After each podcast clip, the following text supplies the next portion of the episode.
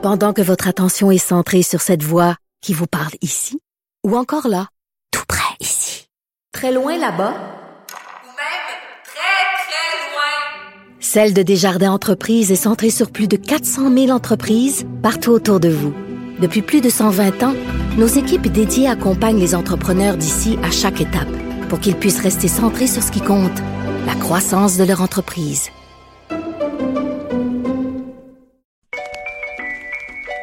Rappellerai que 1,3 milliard, 44 milliards de dollars. c'est beaucoup, beaucoup d'argent. À partir de cet événement-là, il y a eu un point de bascule. Un directeur de la section argent, pas comme les autres.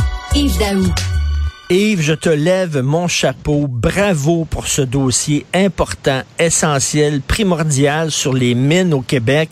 Là, c'est clair, on est comme un pays du tiers-monde maudit. On donne quasiment nos ressources naturelles aux étrangers, puis on n'est pas maître de nos propres mines. Richard, on a fait ce dossier-là parce que ça arrive au moment où, ce que, tu sais, on est en pleine course mondiale pour l'électrification des transports. C'est pas un phénomène, euh, c'est pas une transition euh, qui va être euh, temporaire. C'est une transition énergétique qui va durer des milliers de, de- de- pas de milliers, mais une centaine d'années. Et là, pour faire ça, là, cette transition-là, là, tu vas avoir besoin de minéraux pour fabriquer des choses. Et le Québec là, regorge de ces minéraux stratégiques. Le graphite, le lithium, le nickel, le cuivre, le cobalt. Écoute, on a une richesse incroyable. Et imagine-toi, là, depuis le début de l'année, là, le boom de ces prix-là, là, le Mm. lithium là, a augmenté de 14, 414% le cobalt, 71% le magnésium, 60 Tous ces minéraux-là là, sont en augmentation au niveau du prix. Et là, ce qu'on s'aperçoit à partir de la recherche qui a été faite par Sylvain Larocque, et en plus, on a envoyé Olivier Bourque sur la route des mines. Écoute, on a deux mines seulement sur 22 qui nous appartiennent, dont le centre de décision là, est allongé. Euh, on a eu pendant une période, je veux juste te dire, jusqu'à 2009, les entreprises québécoises détenaient trois des cinq projets miniers les plus importants au Canada, Can- en or, Malartic, Mhm. euh, Royalty, nickel, tout ça. Aujourd'hui, on n'est même plus propriétaire de ça. Mais ce qui est fascinant dans la- le recensement qu'on a fait, c'est que en Ontario, le portrait est complètement différent. Sur 17 des 35 mètres de la province, qui appartiennent en partie à du monde qui sont, le siège social est à Toronto. Donc, Mais nous- oui. Nous, nous autres, là, on n'a comme pas fait encore le, le- le réflexe de, de dire, là, les minéraux stratégiques, ça va être important, puis il faut prendre le contrôle de tout ça. Maintenant, ce qui est intéressant dans ce qu'on a fait, euh, Richard, c'est de donner des points de vue différents à toutes sortes de monde. Et on a, on a fait, on a fait le point de vue d'un euh, multimillionnaire euh, qui s'appelle Pierre Lassonde, qui a investi partout dans le monde, dans, les, dans, les, dans les mines. Un professeur, M. Gébrac, qui est le spécialiste au Québec. On a parlé à un écologiste. Avec là, on peut pas dire qu'on a donné la parole à une seule personne. Et là, le, le riche là, de, de, de, de- le monsieur qui a investi, qui s'appelle Pierre Lassonde, qui a 75 ans, lui, il a investi là, euh, dans l'or euh, au Nevada, puis il a fait fortune un peu partout dans le secteur des mines. Il dit le Québec là, a un potentiel incroyable pour les 20-30 prochaines années. Et là, il dit, Ben. c'est le temps de réfléchir à justement. Il dit, il est content de voir que le gouvernement Legault n'a pas totalement mis fin à- à- au plan Nord parce que on va avoir besoin de ces minéraux-là. Puis il dit, la beauté d'une mine, là, c'est qu'une fois qu'elle est découverte, il reste là, puis les emplois vont rester là. Évidemment, as un point de vue qui est un peu différent de, de M. De, euh, Monsieur Gébrac, qui est un professeur, qui dit, le problème, c'est c'est toujours qu'on manque de capital. Pourtant, là, maintenant, le Québec, là, on a le capital, on a la caisse de, de, Ben de retraite, on a l'investissement Québec.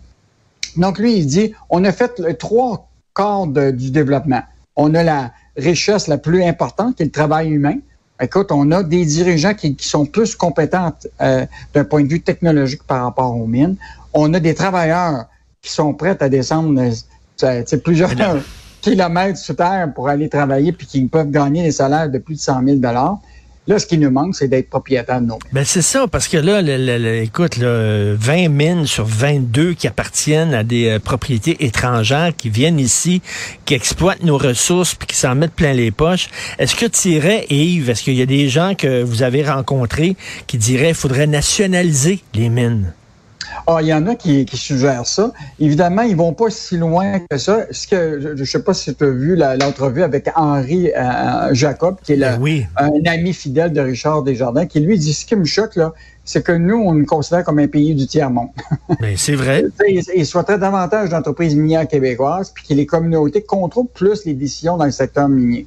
On a encore une mentalité de porteur d'eau, c'est plate à dire, mais nos dirigeants considèrent encore qu'on est juste des bras, pas assez intelligents pour les transformer. Ben exactement. Écoute, là, les, les, les compagnies occidentales, qu'est-ce qu'ils faisaient en Afrique? Ils allaient là, ils pompaient toutes leurs, leurs ressources, puis euh, euh, ils se mettaient de l'argent plein les poches. On est encore en 2022 avec avec tous les leviers économiques qu'on a, là, tu sais, on a encore euh, dans cette mentalité-là qui date des années, mon Dieu, 40, Christy. Ben, tu sais, on est encore la mentalité là, de celui des redevances. C'est-à-dire, Ouais. vous êtes propriétaire des mines, nos travailleurs, OK, payez-les bien, mais ils vont descendre sous terre, puis c'est les autres. Puis ce qui va sortir de là, on va l'envoyer ailleurs, on va le transformer, puis on va vous payer des redevances. Jusqu'à date, là, les- les- les- l'industrie minière rapporte à peu près 600 millions par année. Quand je regarde l'augmentation des prix là, de, de- actuellement des minéraux, eux autres, là, ils font des profits bien plus grands que ça. Là. Donc, euh, ce que suggère euh, Henri Jacob, c'est que quand le prix est aussi élevé, il dit on devrait faire en sorte qu'une partie de la communauté puis des travailleurs en profitent. Il dit si c'était le cas, là, on aurait des travailleurs millionnaires en Abitibi. Alors, je, je trouve que c'était un dossier vraiment euh, formidable euh, de la section argent. Euh, tu veux revenir sur la chronique de Michel Gérard de samedi?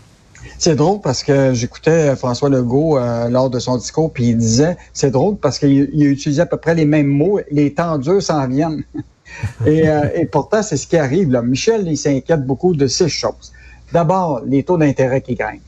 Euh, la bourse qui est en correction, tu as vu quand même là, que partout, là, c'est des baisses de 27-18% euh, L'autre affaire, c'est le, tout ce qui est euh, euh, l'achat d'une première maison pour beaucoup de gens, c'est inaccessible. Écoute, les prix sont rendus bien trop chers.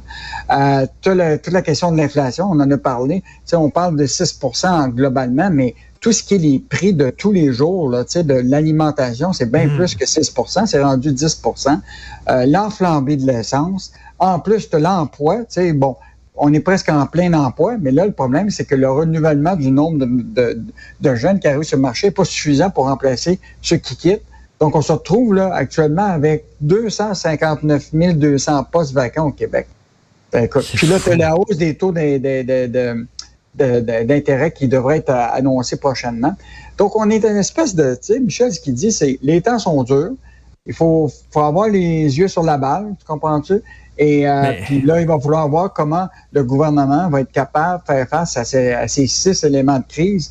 Euh, tu sais, c'est beau euh, de, de parler de toutes sortes de sujets, là, mais je pense que c'est ça qui va être Et- le sujet de la campagne. là. Et Yves, les, les, les- jeunes qui arrivent sur le marché du travail ont tellement le choix, il y a tellement de jobs et de pénurie d'emplois. Des fois, ils se comportent pas tous, mais il y en a qui se comportent de façon pas correcte. Je te donne un exemple. Euh, il y a un restaurant que, que j'aime bien et euh, je parlais au propriétaire ce week-end.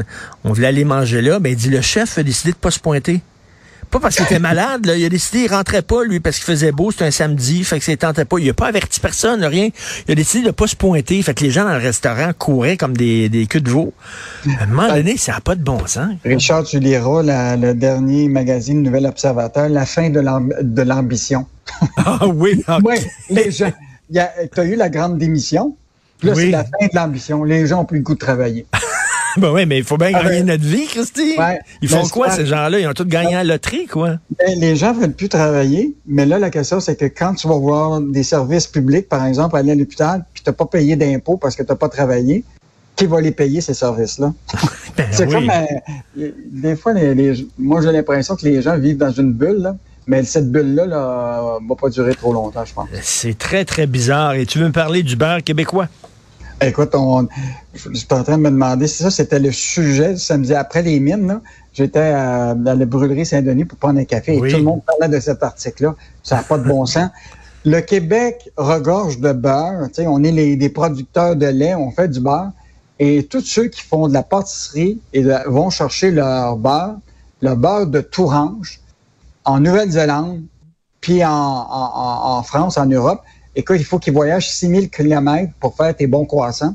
Et là, il y a des gens qui commencent à se dire, voyons, comment ça se fait que nous autres, on a une industrie de produits laitiers au Québec qui n'est pas capable d'avoir du beurre, qui est capable d'avoir une matière grasse de 84% parce que dans le, beurre de tourage, le tourage, c'est une, une, des étapes de fabrication justement de la pâte feuilletée, puis il n'y en a pas ici au Québec.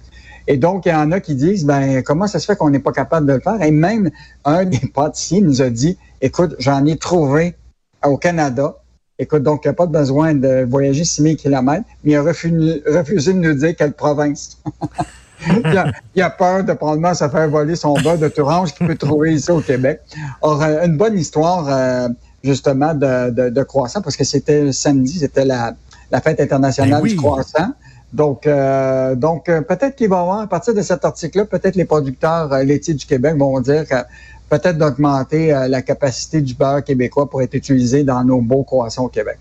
Ben d'ailleurs, je, voulais aller à la brioche dorée sur l'avenue Green à Westmount ce week-end pour encourager ce gars qui fait partie, qui est, qui est victime d'une campagne de boycott parce qu'il a osé parler en français à des anglophones de, de Westmount, mais j'ai pas pu y aller. Je vais y aller cette semaine, puis je vais essayer de trouver ton fameux beurre pour mettre sur ce croissant-là. Merci beaucoup, Yves Daou. Salut, à demain. Au revoir. Bye.